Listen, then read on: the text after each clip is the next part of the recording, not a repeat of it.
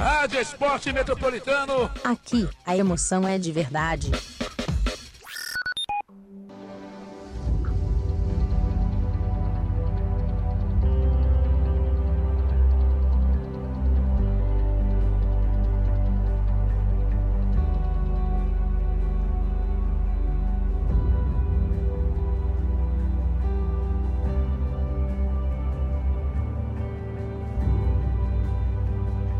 Conexão Tóquio.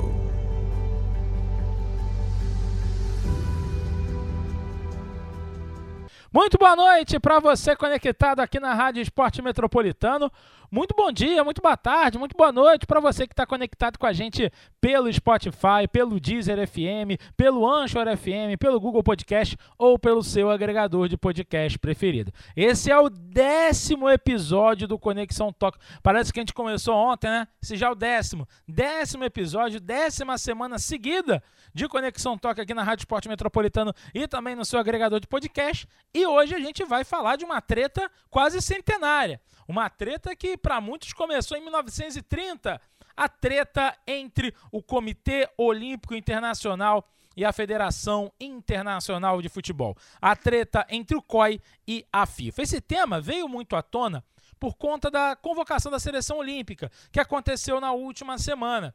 E a gente soube que alguns jogadores, como o Marquinhos e o Neymar do Paris Saint-Germain, o Rodrigo Vinícius Júnior do Real Madrid, o Pedro e o Gabigol do Flamengo e o Everton do Palmeiras não foram liberados pelos seus respectivos clubes. No caso do Marquinhos, do Neymar e do Everton, jogadores acima dos 23 anos. E no caso do Rodrigo, do Vinícius Júnior e do Pedro, é, jogadores com 23 anos com o que a gente chama de idade olímpica, com até 24 anos, o Gabigol também, no jogador apesar de muito rodado, muito jovem, mas que não tiveram a sua liberação dos clubes para jogar o, a, o torneio do futebol nos Jogos Olímpicos de Tóquio. E aí isso é algo que não é de hoje. Não é de hoje que os clubes optam às vezes por não liberar os seus jogadores para disputar as Olimpíadas. Lembro de certa vez quando o Ronaldinho estava indo para o Milan em 2008, o Milan liberou o Ronaldinho para jogar as Olimpíadas porque isso fazia parte, inclusive, do acordo para ele é, jogar no Milan. O Gerson, que está indo para o Olympique de Marseille, ele vai jogar as Olimpíadas porque isso já estava acordado com o clube no qual ele está indo. Ele quer jogar, ele quer disputar as Olimpíadas é, pelo Brasil. Então a gente está vivendo um momento em que isso veio à tona e a gente precisa descobrir que existem razões históricas, existem contextos históricos para a gente chegar em 2021 ainda discutindo liberação ou não liberação de jogadores durante a realização dos Jogos Olímpicos, que não é uma data FIFA. Portanto, os clubes tem o direito de não liberar os seus jogadores. E aí, como sempre, recebendo meu amigo Edu Gomes aqui, muito boa noite, Edu. É a treta que não é de hoje, mas sempre em época de convocação de seleção olímpica, isso volta à tona, isso volta a ser falado de uma maneira mais incisiva, porque os clubes estão no direito deles. Os clubes pagam os jogadores, no caso do Pedro Flamengo, inclusive, para conversar com o jogador, para convencer o jogador, disse que ele foi adquirido por um valor que não foi barato e o clube se reserva no direito de ter os atletas à disposição, no caso dos clubes aqui do Brasil, tanto para as oitavas de final da Libertadores como da Copa do Brasil. Duas competições extremamente rentáveis no ponto de vista técnico e financeiro. E aí essa treta acaba sempre voltando à tona, Edu. Muito boa noite. Muito boa noite, Carlos. Boa noite a todos que estão nos ouvindo. Exatamente, né, Carlos? A gente tem um, um, como você falou, uma treta histórica entre federações que são muito importantes, né? A gente tem que lembrar sempre que tanto a FIFA, que é a Federação Internacional de Futebol, como o Comitê Olímpico Internacional, são entidades é, que exercem um poder diplomático mesmo no mundo muito forte, né? As Até relações internacionais, a, muitas das vezes. O, alguns países são reconhecidos pela FIFA e pelo COI e não são pela ONU, né? Não são pela ONU, exatamente. exatamente. É. Então, assim, a gente começa a ver que tem discursos até que remetem à questão do nacionalismo que se exacerbam e estão presentes nessas entidades, né? E quando a gente olha para a história, a gente vê que é, o Comitê Olímpico Internacional começou desde a formação dos Jogos Olímpicos modernos, é, desde o primeiro lá em Atenas, em 1896, começou com esse processo de difusão internacional do, dos ideais do olimpismo e a FIFA com sua principal competição, que é a Copa do Mundo de Futebol Masculino desde 1930, é, começou também a rivalizar nessa questão de disputas, né? E o futebol, com a popularização internacional que alcançou, é, acabou é, se exacerbando de uma tal forma de um poder a nível de mercado, de imprensa, de várias questões que fazem com que essa rivalidade fique muito forte. Ao mesmo tempo, é, é, muito importante destacar que, dentro de uma lógica de profissionalismo que foi se inserindo no esporte, e notadamente no futebol, historicamente falando, a vinculação a determinadas federações foi entendida como sendo um requisito né, para atletas estarem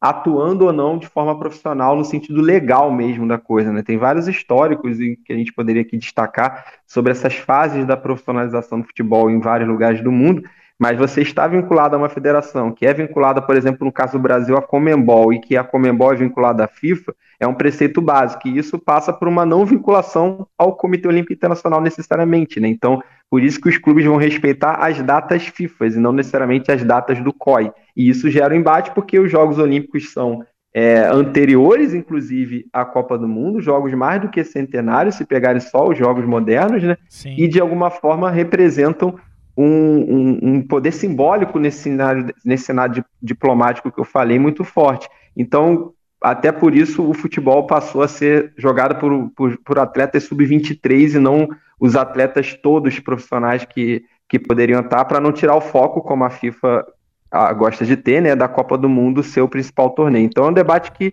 remete a questões históricas, que passa por dirigentes importantes, como o João Avelange, que a gente vai abordar aqui hoje, e que é um dirigente brasileiro que teve centralidade nas duas entidades durante décadas, e que de alguma maneira chega nos dias de hoje com esse, esse embate que nós estamos tendo aí, vendo na convocação da seleção brasileira de futebol, onde alguns atletas, alguns clubes não querem liberar determinados atletas por não reconhecerem tal convocação como uma data FIFA, né? É, não reconhecerem e efetivamente não ser uma data não FIFA. Ser, exatamente. É, os jogadores é, é, podem até querer ir, como o Pedro, pelo que a gente conseguiu apurar. O Pedro tem o desejo de ir, mas é, é, vai acatar a ordem do clube, que é quem paga o salário dos jogadores, né? Enfim, então é, é uma treta que não é de hoje. Ela se remete, é, como o Edu falou, a um tempo remoto, talvez a, a, o surgimento da Copa do Mundo, mas existem outros esportes onde os seus respectivos campeonatos mundiais existem com importância, com protagonismo, sem deixar de lado as Olimpíadas. Mas para a gente tentar contextualizar historicamente essa treta, essa briga, essa bulha entre o Comitê Olímpico Internacional, o COI, e a Federação Internacional de Futebol, a FIFA, a gente está recebendo hoje o professor Luiz Burlamac, ele que é professor do Instituto Federal de Brasília e doutor em História pela USP. Professor, muito obrigado por ter aceito o nosso convite, valeu mesmo por estar batendo esse papo aqui com a gente hoje. E a pergunta que eu já te faço, é, é, é, não sei se é uma pergunta é fácil ou difícil de ser respondida, mas a gente pode dizer que essa bulha começa a partir do momento do surgimento da Copa do Mundo em 1930 ou isso tem outras questões históricas mais recentes para o futebol é, o próprio futebol tratar a Olimpíada com um certo desdém. Muito boa noite, prazerzaço estar lhe recebendo aqui hoje. Boa tarde, tudo bem? É, eu acho que ela até começa antes, né? Talvez ali na, talvez um pouco antes. Uh, em o jogo, o futebol, né? Eu acho que ele entra no programa olímpico é, nos anos 10, né? É, mas ele se populariza de fato é, a partir da década de 20. E os jogos de 24, os jogos de 28, o principal esporte, né, dos Jogos Olímpicos, ou melhor, é, o esporte que atrai mais atenção e público é o futebol, né? É, são, é um, são é o momento em que o futebol ganha muita visibilidade e gera muito recurso econômico, né? Jogos de 24 e jogos de 28, que são vencidos pelo Uruguai, né? Que se reivindica, inclusive, tetracampeão do mundo, né? Eles se reivindicam campeões mundiais de 24, 28, 30 e 50. Eles venceram aqui o, o Brasil nessa, nessa última. Porque naquela época, né, na década de 20, o, as Olimpíadas eram a principal competição mundial. Mas a FIFA já previa desde a sua própria fundação, desde o, o, o primeiro estatuto da FIFA de 1904, a, a, FIFA previa uma competição internacional, né, uma competição é, mundial. Por que, que não tinha sido criado antes? Porque não, a FIFA não tinha os recursos disponíveis para fazer um torneio dessa magnitude. Ela só vai ter esse tipo de, de, de recurso nos anos, no começo dos anos 30, muito motivado, na verdade, né, pelo sucesso tanto dos jogos de 24 quanto dos jogos de 28. a partir desse sucesso, ela vai ver, bom, temos aqui uma oportunidade. E vai se aliar com o governo do Uruguai, né, justamente o país que havia vencido em 24 e 28, um país também que já desde os anos 10 já investia em esporte, uh, vários projetos pioneiros né, no Uruguai, na época era conhecido como a Suíça da América do Sul. É, e, o, e, o, governo uruguai vai encampar essa, essa, esse projeto da, da, da FIFA, que é a, criação da Copa do Mundo. Tudo isso vai ser permeado ainda pela tensão né, entre profissionalismo e amadorismo, que eu acho que a gente pode até falar mais para frente, mas o quadro é, é esse. Desde esse momento, é uma espécie de cisma, de racha, né? É, a, as tensões entre a FIFA e o COI elas surgem. Então, desde, precisamente desde realmente desde esse, desde a criação da Copa do Mundo e desse cisma, né, desse esvaziamento do, do, do, do futebol do, do parte do programa olímpico, tanto que em 32 não vai ter jogo é, futebol masculino, né? É, enfim, vai ser um, vai ser realmente um, uma disputa aí entre, entre a FIFA e e o COI que vai se dar sobre esse signo aí do, do amadorismo versus o profissionalismo né, que acho que a gente também pode comentar um pouco mais para frente. Antes do Edu falar, até por isso, né, por conta dessas conquistas de 24 e 28, o Uruguai é conhecido como Celeste Olímpica, né? E entra justamente na Copa de 30 como a seleção protagonista, a seleção favorita e ganha aquele título da primeira Copa do Mundo lá no Estádio Centenário de Montevideo, Edu. Exatamente, final contra a Argentina, né? Então teve uma final já sul-americana na primeira Copa e vou agradecer ao Luiz pela participação aqui conosco, grande, sempre um grande prazer. E vou emendar já a pergunta exatamente, Luiz, nessa, nessa temática que você citou do profissionalismo com amadorismo, porque é essa cisão que está acontecendo ali nos anos 20 para 30, quando o futebol começa a ganhar força no cenário dos Jogos Olímpicos é, globalmente falando, né, já nos anos 20, com esses títulos do Uruguai, a gente lembra, em 1922, por exemplo, o Brasil teve foi sede de um evento que foram os Jogos Olímpicos Latino-Americanos, também conhecidos como Jogos do Centenário, que foram em comemoração ao centenário da independência do Brasil, onde o sexto sul-americano de futebol, que seria hoje a que a gente chama de Copa América, estava dentro dessa agenda de festejos. Né? Então o futebol já tinha uma representatividade muito grande, só que ainda não existia a Copa do Mundo, né? E a FIFA começou a deslumbrar essa possibilidade. Ao mesmo tempo, é, começou a se ver esse debate, né? É, do amadorismo com profissionalismo, porque nos anos 20 a gente já tinha tido um processo de início do profissionalismo na, em alguns países, inclusive da América do Sul, né, como Uruguai, como Argentina. Se formos para a Europa, isso é anterior. No Brasil começa aquele amadorismo marrom e vai se concretizando a partir de, do início dos anos 30, com um processo mais consolidado. Aí a pergunta que eu faço, como que de fato FIFA e COI representaram essa briga, né, também? Desse, dessa ideia de você ter a FIFA como uma representação do que seria um futebol mais profissional, a ponto de hoje você, é, como o Carlos falou lá no início, eu tentei destacar também, né? Os jogadores não são necessariamente obrigados a jogar na data que não é da FIFA, porque a FIFA representa esse círculo de equipes que estão dentro do círculo profissional, né? Se você é vinculado a um clube que está numa federação vinculada à FIFA, isso faz com que você esteja nesse círculo. Fora isso, não seria entendido como tal. E como isso era representado na época, né? Considerando que a ideia do amadorismo até então era entendida, ou pelo menos parecia ser, como mais dominante, né? E como que a FIFA traz um discurso diferente que vai vir a se consolidar como sendo posteriormente, pelo menos no futebol, aquele discurso que vai se tornar hegemônico, né? Tá. É, obrigado pela pergunta, Eduardo. Obrigado também. Eu nem agradeci, gente, também ao, ao, convite. Eu já fui emendando logo na, na resposta ao Carlos. Então, obrigado pelo convite também. Obrigado ao Eduardo, obrigado ao Carlos por, essa, por estar tendo a oportunidade de estar aqui participando. É, Para responder essa pergunta, Eduardo, eu vou precisar é, fazer. Vou, vou usar um, algumas categorias é, em, em, em, inglês, e principalmente o, o grande debate nessa época é, entre FIFA e o COI foi em torno da categoria Broken Time. O que era o Broken Time? O Broken Time era aquele período, vamos dizer assim, eu sou jogador de futebol, né? Mas eu tenho minha profissão. Eu sou, vamos dizer assim, artesão. A FIFA, a FIFA queria que uh, os jogadores que tivessem alguma profissão, né, como, enfim, artesão ou professor, enfim, qualquer profissão, que eles fossem remunerados pelos, pelo, por aquele tempo né, que eles estavam a serviço das seleções, que eles não ficassem sem remuneração. O Comitê Olímpico, por outro lado, não admitia isso. Não admitia que houvesse nenhuma forma de remuneração. E aí, a partir desse momento, como vários países. É...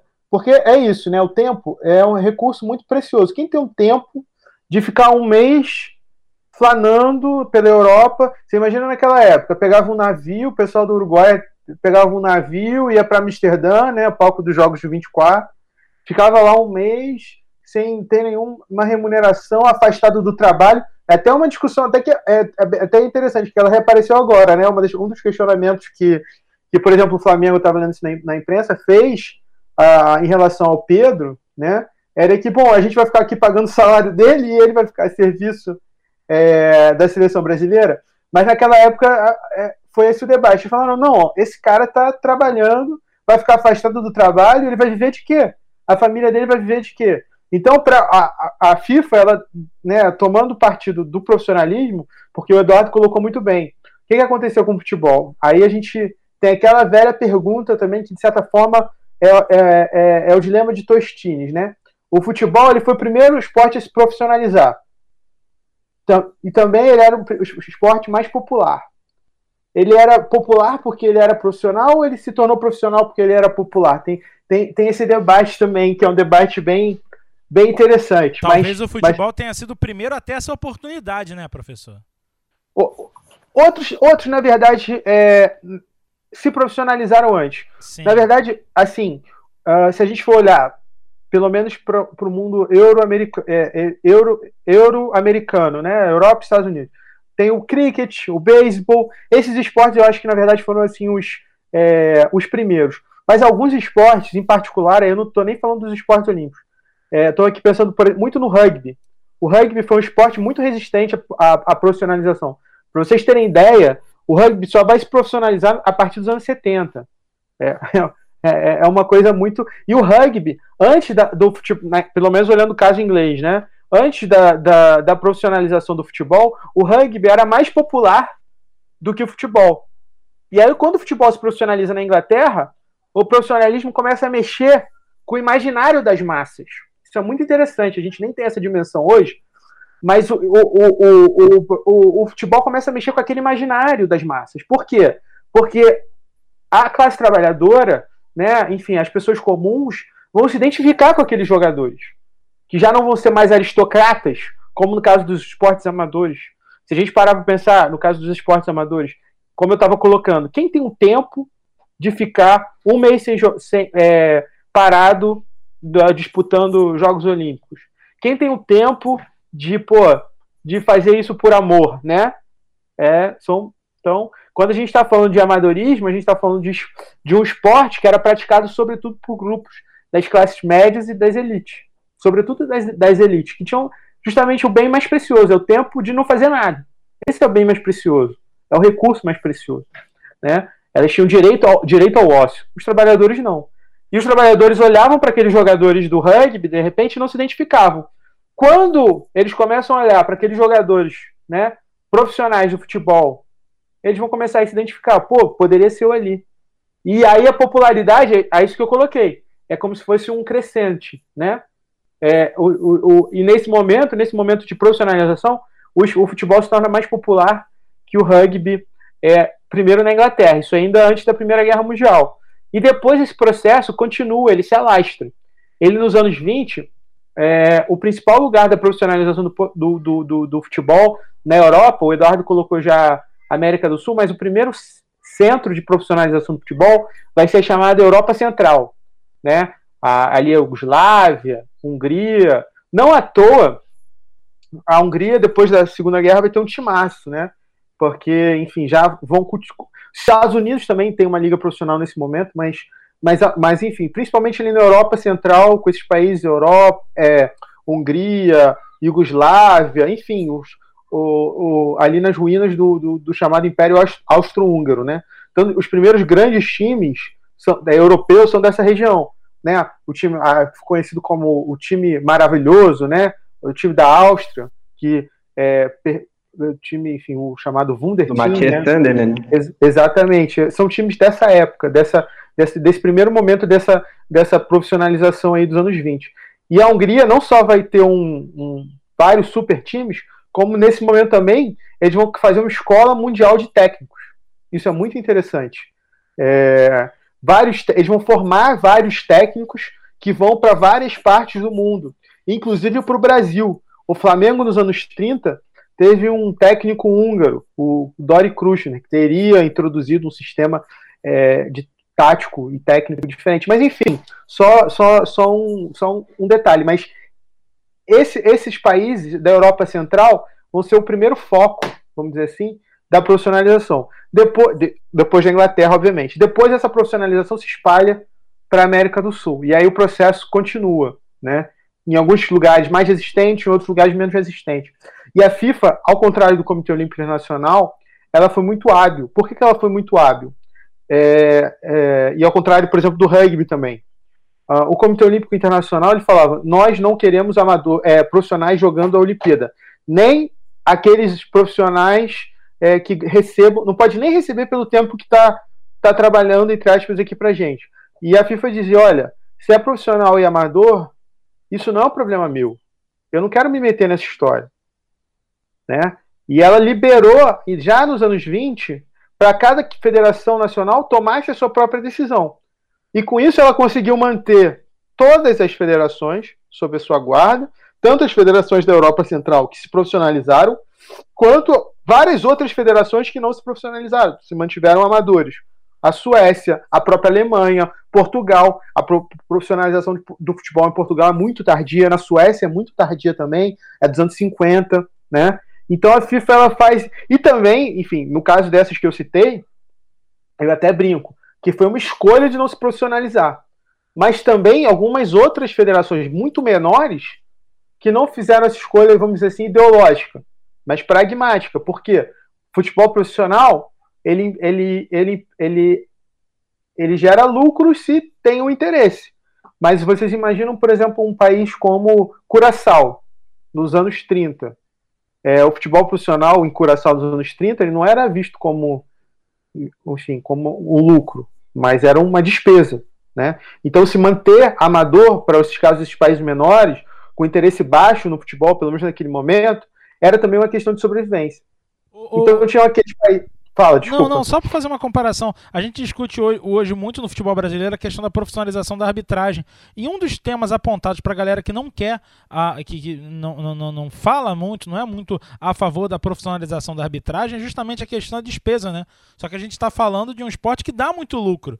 Hoje a gente se discute, se a gente pode comparar essa discussão hoje de profissionalização ou não da arbitragem com profissionalização ou não dos jogadores no início do século XX, seria uma, uma comparação é, é, é, é legal de ser feita, uma analogia é, é, que vale a pena ser feita? É interessante esse ponto que você levanta da arbitragem, né? talvez os, os, árbitros e os dirigentes, né? Se a gente pensar os presidentes do clube, sejam o último refúgio dos amadores no esporte, no futebol profissional.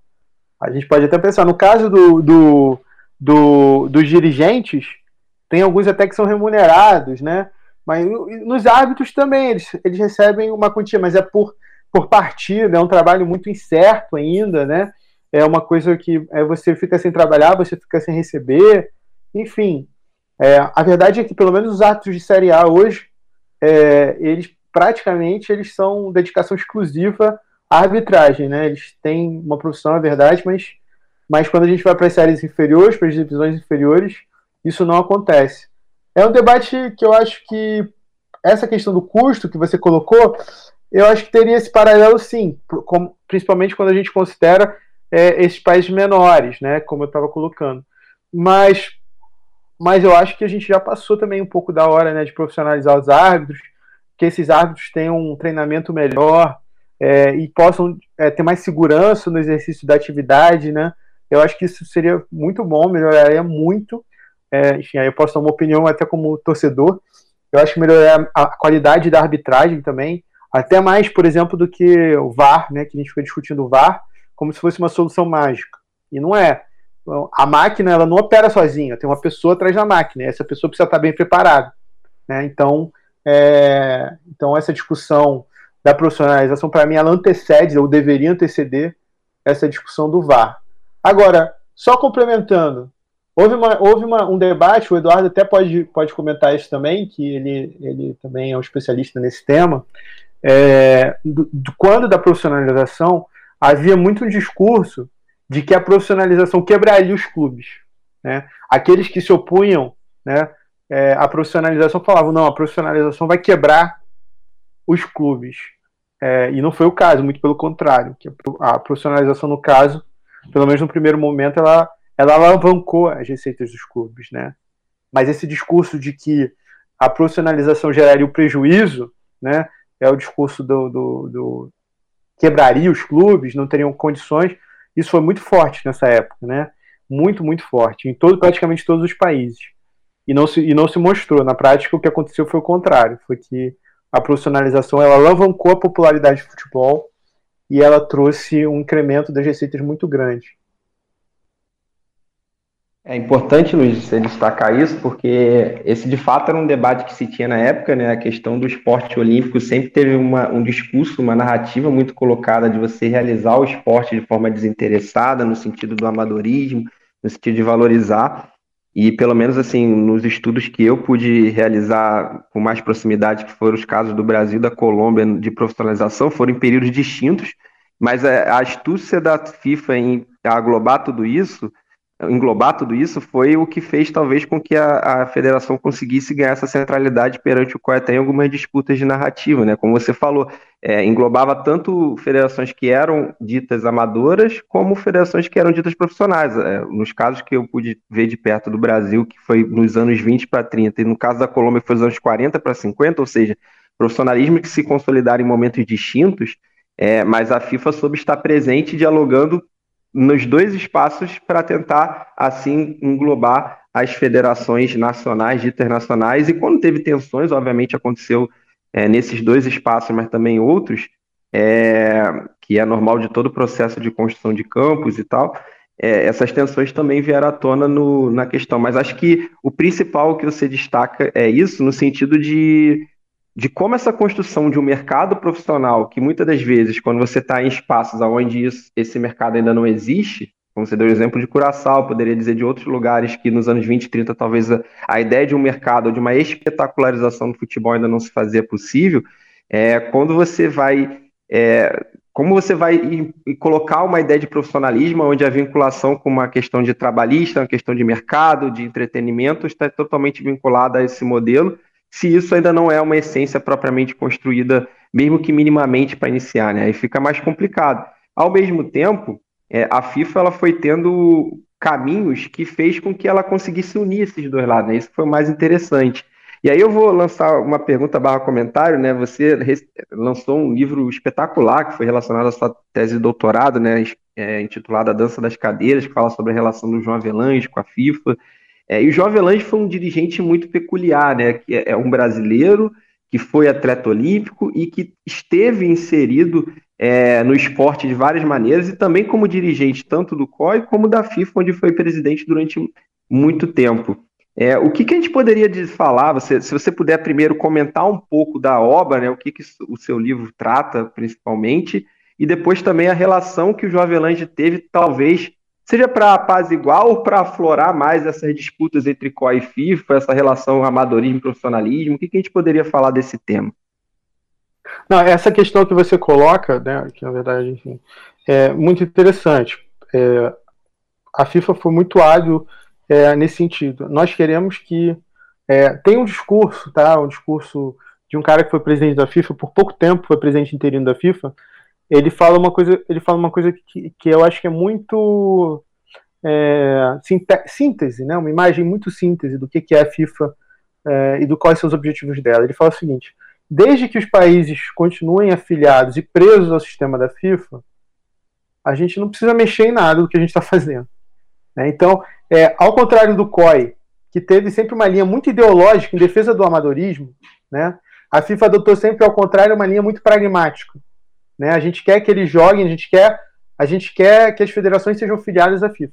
O COI não, o COI era muito rígido. Só para dar um exemplo aqui, um atleta que todo, todo brasileiro deve conhecer, se não conhece, é, não conhece, a gente não está conhecendo a própria história, mas é o, Ademar Ferreira da Silva, que é, foi bicampeão olímpico, né, em, 58, em 56 e 60, salvo engano.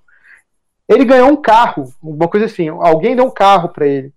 O COI resolveu abrir uma investigação, porque ele tinha ganho um carro e tinha violado as regras do, do, do amadorismo e do profissionalismo. Ele não poderia ter vencido aquele carro, ganho aquele carro de presente. Quer dizer, será que ele era profissional porque recebeu um carro? E resolveram abrir uma investigação. Então eles tinham essa coisa de manter muito dentro, estritamente, né, de que esporte e dinheiro não deveriam se misturar. Né? Isso talvez tenha um pouco a ver com a, com a, com a formação dessas duas instituições, só para, enfim, a, a, FIFA, e aí já vou entrar no Avelange, a FIFA, se a gente olhar quem foram os presidentes da FIFA, quem foram os secretários gerais da FIFA, eram pessoas do mundo do trabalho, ou, ou, do, ou, ou, do mundo do, do, do, ligadas de alguma forma ao mundo do trabalho. Né? Então a gente está falando de profissionais liberais, a gente está falando de advogados, a gente está falando de banqueiros em alguns casos, né? A gente está falando de, desse tipo de gente, com, com, alguma ligação, professores, no caso do Júlio Rimet, com alguma ligação com o mundo do trabalho. O Tomen era um, era um empresário, né? Então, eram pessoas com alguma ligação no mundo do trabalho. Quando a gente olha para o Comitê Olímpico Internacional, a gente não vê pessoas com essa vinculação direta a esse mundo do trabalho na composição. A gente vai ver o quê? A gente vai ver aristocratas, barões, sabe? Dessas famílias muito tradicionais europeias, ligadas ainda a essa nobreza que continuou, tá? É, é, o Eduardo é historiador também, assim como eu, e tem um debate muito grande dentro, é, entre nós, historiadores, de quando é que o antigo regime terminou. Até é, o que, que, era o antigo regime? Era esse mundo desses aristocratas. E muitos, muitos historiadores dizem que só terminou com a Primeira Guerra Mundial. Era isso que Mas eu a verdade. Fala, Era justamente fala, isso que eu ia perguntar: se existe uma barreira, um momento em que a gente. É, é, que os atletas passam de fato a serem atletas profissionais, né? Isso você ia responder que foi a partir da Segunda Guerra Mundial, não tem um marco bem definido. A partir daquela Olimpíada, os atletas deixaram de ser aristocratas e passaram a ser atletas de fato profissionais de alto nível. É, eu estava falando, é, então, no, quando eu estava falando da composição, eu estava falando dos dirigentes. Aí eu acho que não sei se ficou claro, mas é bom que esclareça. Os dirigentes eram esses, e os atletas também, de certa forma. Até uma determinada geração, até pelo menos, exatamente, até pelo menos no final da Segunda Guerra Mundial, era, era até difícil de ver quem era atleta e quem era dirigente. Até no caso do Brasil, eles pertenciam à mesma família. Teve um grande, por exemplo, só para a gente ficar no Brasil, para a gente não ir para exemplos, mas vamos ficar no caso do futebol, porque a lógica é muito parecida. Teve um grande centroavante que jogou no Fluminense, é, nos anos 10, que era o Fortes. Ele é tio do Márcio Braga, que foi presidente do Flamengo agora recentemente. Então era, eram ali as mesmas famílias que praticavam e que dirigiam, né? Só que no caso do futebol, quando você tem o profissionalismo, é justamente esse momento, e aí o caso do Avelange é muito simbólico, porque o Avelange jogava futebol no Fluminense, né? E o pai dele falou: Olha, você não vai jogar mais futebol porque eu não quero que você se misture com essa gente de Bangu. Ele falou exatamente assim, pra, não, não exatamente com essas palavras, tá? Mas, mas um pouco assim. Que ele quis não, esse pessoal de Bangu, é. o Ladislau, o Domingos da Guia, você não vai jogar com esse pessoal, não. Você é outra categoria. Vai, vai, vai fazer uma natação. E ele foi fazer natação. Porque para os grupos aos quais ele pertencia, é, o profissionalismo ainda era uma coisa, era de se vincular, era sujar as mãos no mundo do trabalho.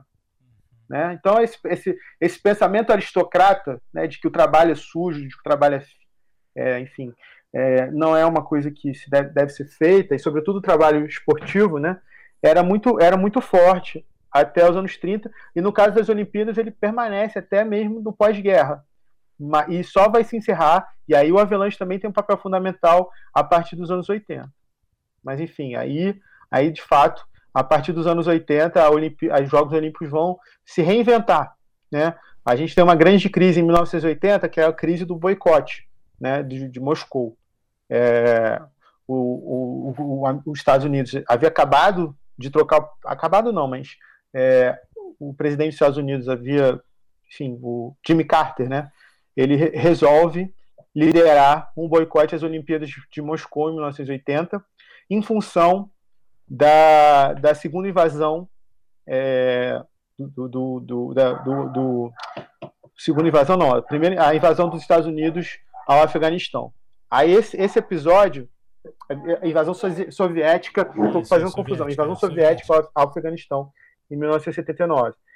E aí, por conta disso, por conta dessa invasão soviética ao Afeganistão em 1979, o Jimmy Carter fala: então nós não vamos aos Jogos Olímpicos. Isso tem uma inflexão profunda em todo aquele discurso. Por quê? Isso vai ter uma crise sem precedente na história do, dos Jogos Olímpicos. Né? E aí, novos atores que, que já vão estar mais interessados em uma outra visão do, do, dos esportes olímpicos, mais profissional, mais adequada, vamos dizer assim, a, ao que estava acontecendo no, no, no mundo, e especialmente no futebol, né? com a mercantilização, enfim, com é, globalização, vão querer transformar os Jogos Olímpicos a partir dessa crise.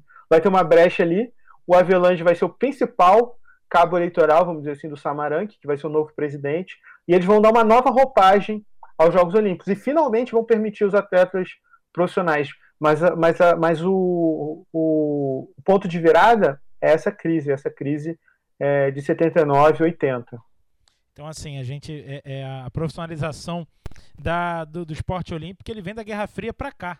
Então, historicamente, é outro dia, né? Que a gente, de fato, passa a ter atletas profissionais, dirigentes profissionais no círculo olímpico. Então, é, é, é muito recente, né, professor? A, a gente pode dizer que a Olimpíada ainda está, o COI ainda está engatinhando é, no que a FIFA já faz a gente vai ter a, a, daqui a duas Copas do Mundo o centenário das Copas do Mundo. Então a gente pode dizer que a FIFA começa de fato a profissionalizar o esporte muito antes da, da, do, do, Comitê Olímpico Internacional. Então a gente pode dizer que o COI ainda está engatinhando com isso, ou como as federações é, também desenvolveram os seus é, trabalhos. A gente tem a Copa do Mundo de futebol muito forte, a gente tem o Mundial de basquete muito forte, cada vez mais o Mundial de handball vem ganhando força, a, a, a Liga Mundial, a Copa do Mundo, Liga das Nações de vôlei também tem uma atratividade muito grande. Isso acabou colaborando um pouco também. O trabalho das federações também ajudou o COI a, a se profissionalizar. Seria mais ou menos isso? Ou o COI ainda está engatinhando nesse processo? Não, então, é, é que aí a gente tem que fazer talvez uma distinção. É bem, bem colocado essa sua observação, mas eu faria uma distinção. Uma coisa é a profissionalização dos atletas, outra coisa é a profissionalização do espetáculo. Se a gente for Sim, analisar a história olímpica, o, a, os Jogos Olímpicos eles já dão muito lucro desde pelo menos os anos 30. É, teve um, esse jogo que o futebol foi excluído é, do, do, do, do, esporte olímpico, 32, em Los Angeles. É, foi muito interessante até porque é, Hollywood se apropriou dos Jogos Olímpicos e eles fizeram um, um grande espetáculo. Né? Se você olhar, por exemplo, a, as, a, as imagens dos Jogos de 32, você vai encontrar ali grandes patrocinadores, por exemplo, a Coca-Cola. Né? A Coca-Cola já patrocinou os Jogos de 32, então os Jogos Olímpicos eles dão muito lucro já há muito tempo. Né? Por outro lado, nessa questão, esses lucros iam para onde? Né? É, é, até interessante isso, porque, aliás, até hoje, mesmo, mesmo hoje, muito pouco daquilo que é produzido, vamos dizer assim, de lucro, no caso dos Jogos Olímpicos, vai para os atletas. Ele acaba na, na, mão de quem? Na mão do próprio Comitê Olímpico Internacional. Né? Até hoje, isso é, a, os, os, Jogos Olímpicos distribuem. Eu até vi um gráfico esses dias. É, é, hoje em dia tem muito questionamento por, uh, de vários setores da sociedade civil ao que se tornaram os Jogos Olímpicos, né? E eu até vi um gráfico que, uh, vamos dizer assim, de 100%, eu não vou saber exatamente, mas, mas era uma coisa assim, de 100% das receitas dos Jogos Olímpicos, menos de 5% ia para os atletas. Né? Então é muito interessante, porque esse é um fenômeno já antigo. Uma das formas de você manter mais lucro na mão do, do, da própria instituição foi perpetuar o amadorismo, mas esse processo ainda continua. Né? Esse processo de, de manter esses lucros na mão do, do Comitê Olímpico Internacional e desses, desses dirigentes. Mas que a Olimpíada já dá muito dinheiro há muito tempo, isso é um fato também. É, um, era, é, uma, é uma atividade muito lucrativa, sobretudo para aqueles que organizam né, o Comitê Olímpico Internacional. E você, assim, voltando para a gente falar do futebol, essa relação entre o Comitê Olímpico Internacional e a FIFA, você consegue ver a curto, médio, longo prazo alguma, vamos dizer assim, aproximação das duas entidades é, a ponto de que o futebol volte a ser valorizado no círculo olímpico, mas ou você, ou você acha, né, na, na, pelo que você já estudou, pelo que você tem de conhecimento, é, que a FIFA e o COI, os dois meio que estão de costas um para o outro e ninguém vai dar um passo atrás. A FIFA não quer que a Copa do Mundo perca o seu protagonismo, ao mesmo tempo que o Comitê Olímpico Internacional não quer que os grandes astros do futebol acabem ofuscando a Olimpíada. Como é que você enxerga isso? Você vê essa relação dando match em algum momento ou você acha que de fato elas vão se tolerar, mas não vão trabalhar juntas em prol do produto que seria o torneio de futebol é, é, das Olimpíadas. Isso no masculino, porque no feminino a FIFA reconhece a, a, a importância é, do torneio olímpico para o desenvolvimento do futebol feminino. Mas no futebol masculino não quer muita ideia, não. Seria mais ou menos isso? Eu acho que isso aí é uma, é uma disputa insolúvel. É, pelo seguinte: qual é o maior torneio é, de futebol do mundo? É a Copa do Mundo, é o maior patrimônio da FIFA ela não vai querer abrir mão disso. Se botar os melhores jogadores no, no, no torneio olímpico, o torneio olímpico vai ganhar importância. Então, de fato, eu acho que é, um, é uma questão insolúvel. Talvez caminhe para. Talvez até para o futebol masculino ser retirado do, do, do, programa olímpico. Já houve até esse debate, colocar o futsal, né? Talvez fosse até mais interessante. É, pelo menos aí falando como, como telespectador. Mas do ponto de vista é, eu acho que é uma questão insolúvel, né? Um problema realmente. Por outro lado, né? Eu não sei, até hoje eu nunca entendi muito bem, porque aí também como leigo, né? Não, não estudo muito esse período, mas por que, que o Comitê Olímpico insiste em manter o, o futebol como parte do programa olímpico? Eu acho que é porque é o, é o esporte mais popular, né?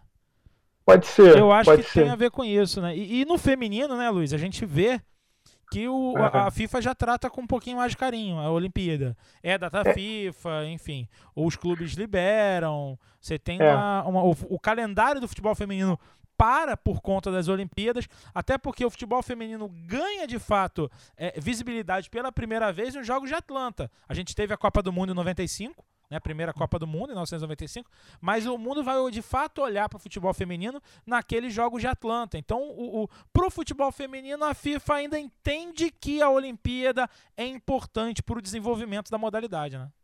É, o futebol, o futebol é, de mulheres, né?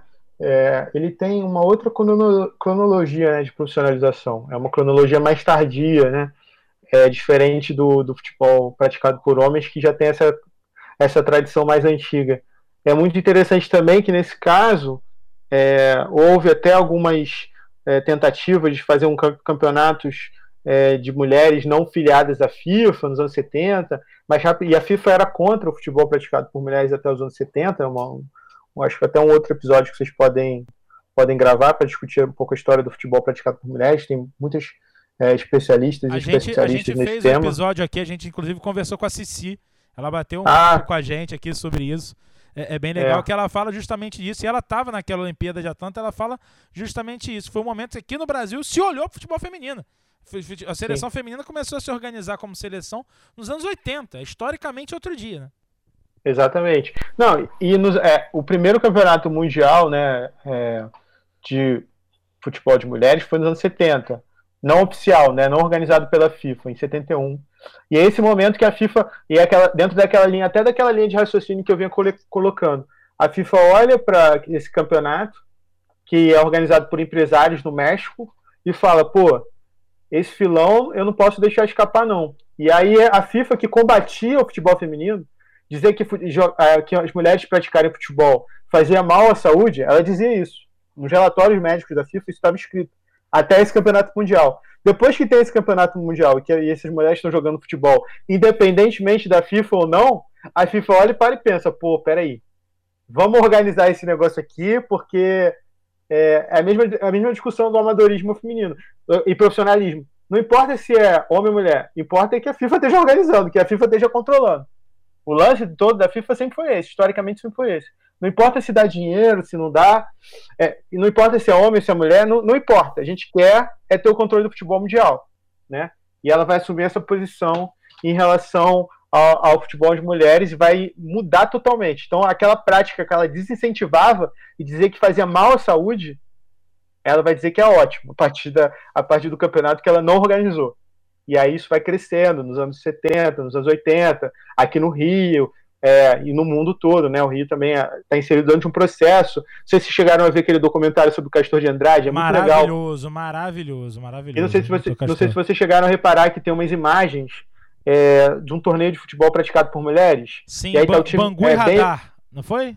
Estádio cheio, cara. Estádio, estádio lotado. Cheio. Inclusive foi nesse, nesse, é nesse jogo que o Castor de Andrade sai catando o juiz de porrada. Exatamente. É nesse jogo que o Castor de Andrade se revolta, Moça Bonita recebendo um público gigantesco, né? É, é, é pro futebol feminino nos anos 80, e era a final do Campeonato Carioca, salvo engano, o Bangu perdeu pro Radar esse, esse, esse jogo. Exatamente, estádio cheio, é um processo mundial, que vai culminar justamente, como vocês estavam colocando, no Campeonato Mundial, e também nos Jogos Olímpicos de, de Atenas. A FIFA, de Atlanta. De Atlanta é. A FIFA reconhece a importância para o futebol feminino, mas no futebol masculino a FIFA não quer dividir. Não quer dividir o bolo. Até porque a gente teria um grande campeonato de dois em dois anos. E, e embora, embora a, a FIFA já tenha falado recentemente de uma Copa do Mundo de dois em dois anos.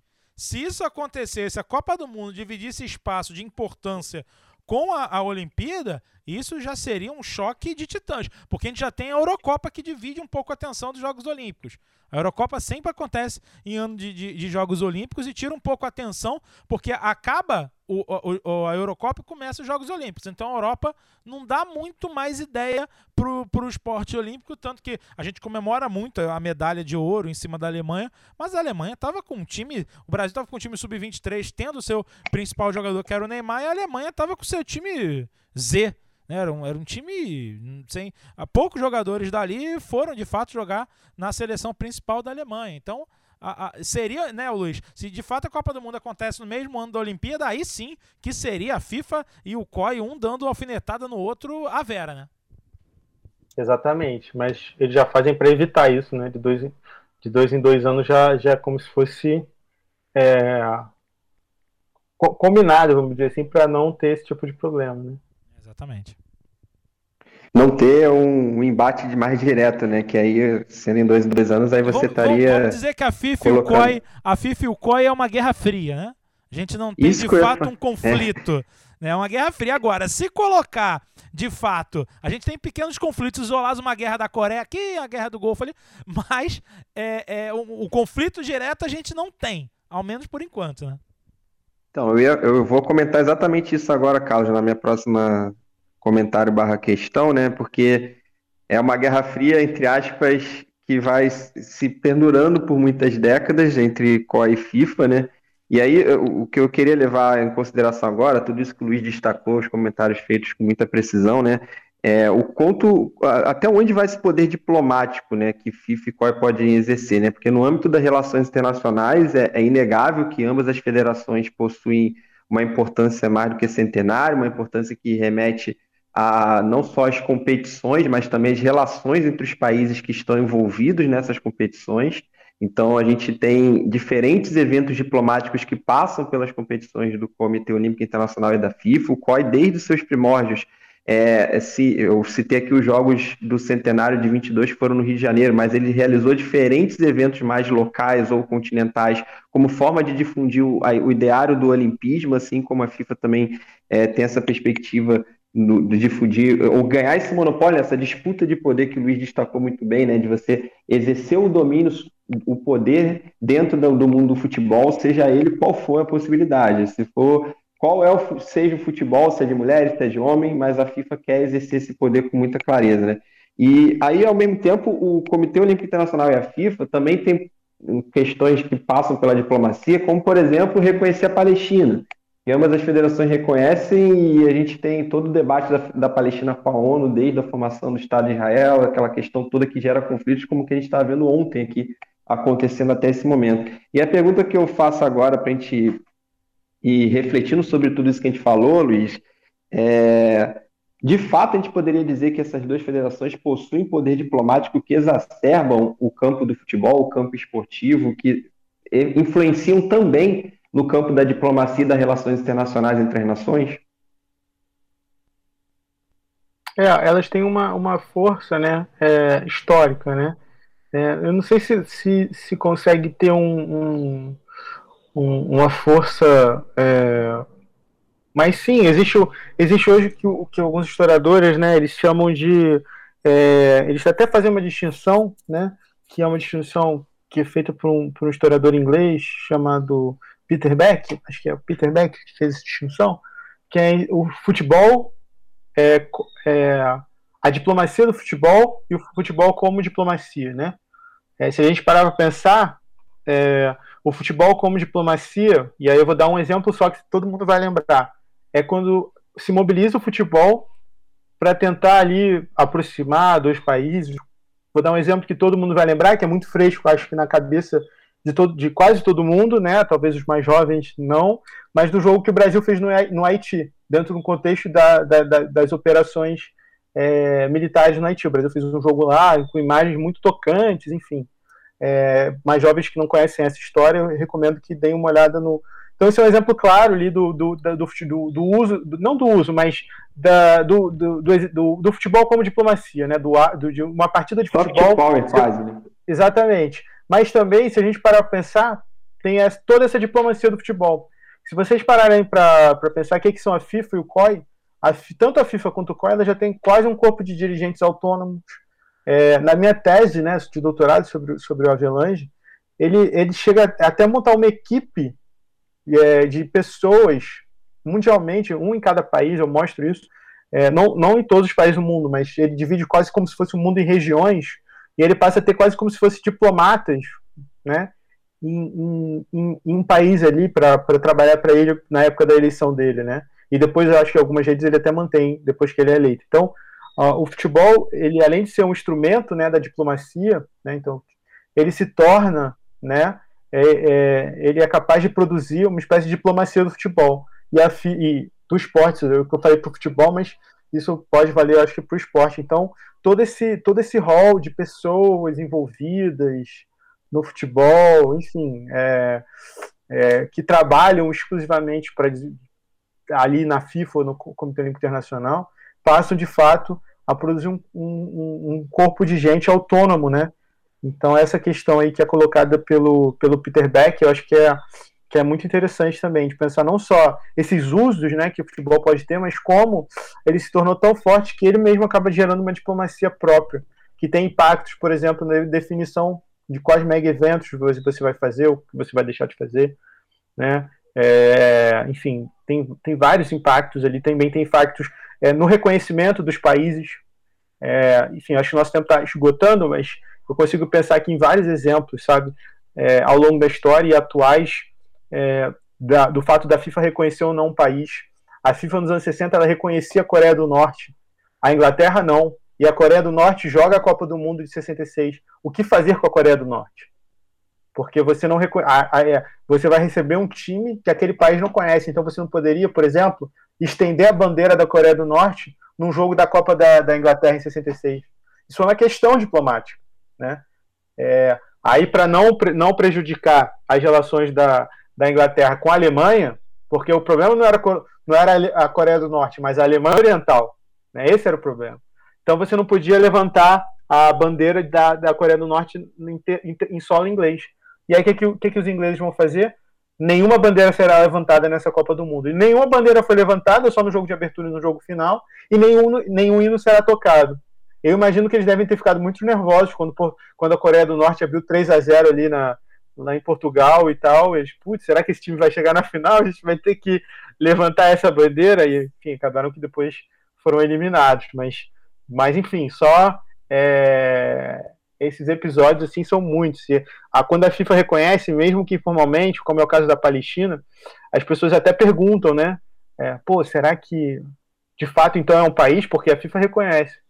Vê a camisa. É, enfim, só para concluir, né? Que eu acho que a gente já deve estar. Tá um tempo curto, mas o Hobsbawm, né, aquele historiador, dizia: olha, nada é mais concreto do que você pensar uma nação do que 11 jogadores com a camisa daquele time. Então você vê ali a nação de fato. Então as pessoas veem ali, eu quando eu era criança, eu vi ali, sei lá, a, se eu vejo a seleção nacional é, de, um desse, de, um desses países que tem tá em disputa, pô, por exemplo, a Escócia. Pô, na minha cabeça sempre a Escócia foi um país. Sempre, nunca país foi. de Gales. Né? País de Gales, é, quando criança, para mim, exato. né? Então, é a representatividade que isso tem, né? É isso que é bacana a gente tocar nesse ponto. É, exatamente, eu acho que é muito interessante a gente pensar o quanto a gente percebe com, esse, com, essa, com essa temática, né? As questões do campo esportivo que dialogam né, com o político, com o social, que não estão desassociados. E tem gente que diz que não mistura, né? Ainda tem um monte é. de, de, gente por aí no meio que milita dentro do esporte, principalmente no futebol, uma galera aí bem das antigas aí, que não, que não faz questão de se atualizar, que continua falando que futebol, que o esporte e a política não se misturam. Gente, o esporte não é uma bolha dentro da sociedade.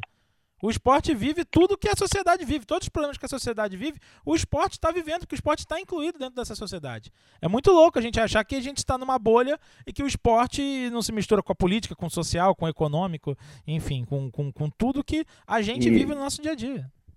É importante, Carlos, até para a gente também desconstruir algumas coisas que se tem, por exemplo, de naturalizar atos de racismo, de homofobia, que são temáticas que acontecem dentro do, dos estádios, que acontecem dentro do mundo do futebol, que às vezes se naturalizam como normais ali dentro. Então, essa, esse desassociado do campo esportivo, notadamente do futebol, é, do resto da sociedade, é o que evita que muitais vezes no público mais amplo tais debates não apareçam, né? E muito bom esse debate, Luiz. E eu queria, só para encerrar, a gente realmente está com o tempo já indo para o fim aqui, caminhando, mas te agradecer muito aí por ter aceito o convite, trocar essa ideia com a gente. Pedir para você falar um pouco mais assim do seu livro, A Dança das Cadeiras, que já está publicado no Brasil, para quem tiver interesse, o livro dele que fala sobre João Avelange, vou deixar ele falar um pouco mais, e que ano que vem vai ser publicado em inglês, é isso mesmo? Fala um pouco para a gente dessa iniciativa e do que trata do seu livro.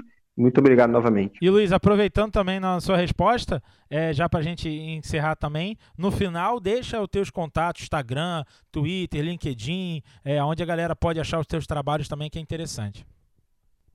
Tá, beleza. Não, meu livro, então, meu livro é resultado da minha tese de doutorado, né, que foi defendida no programa de História Social da USP.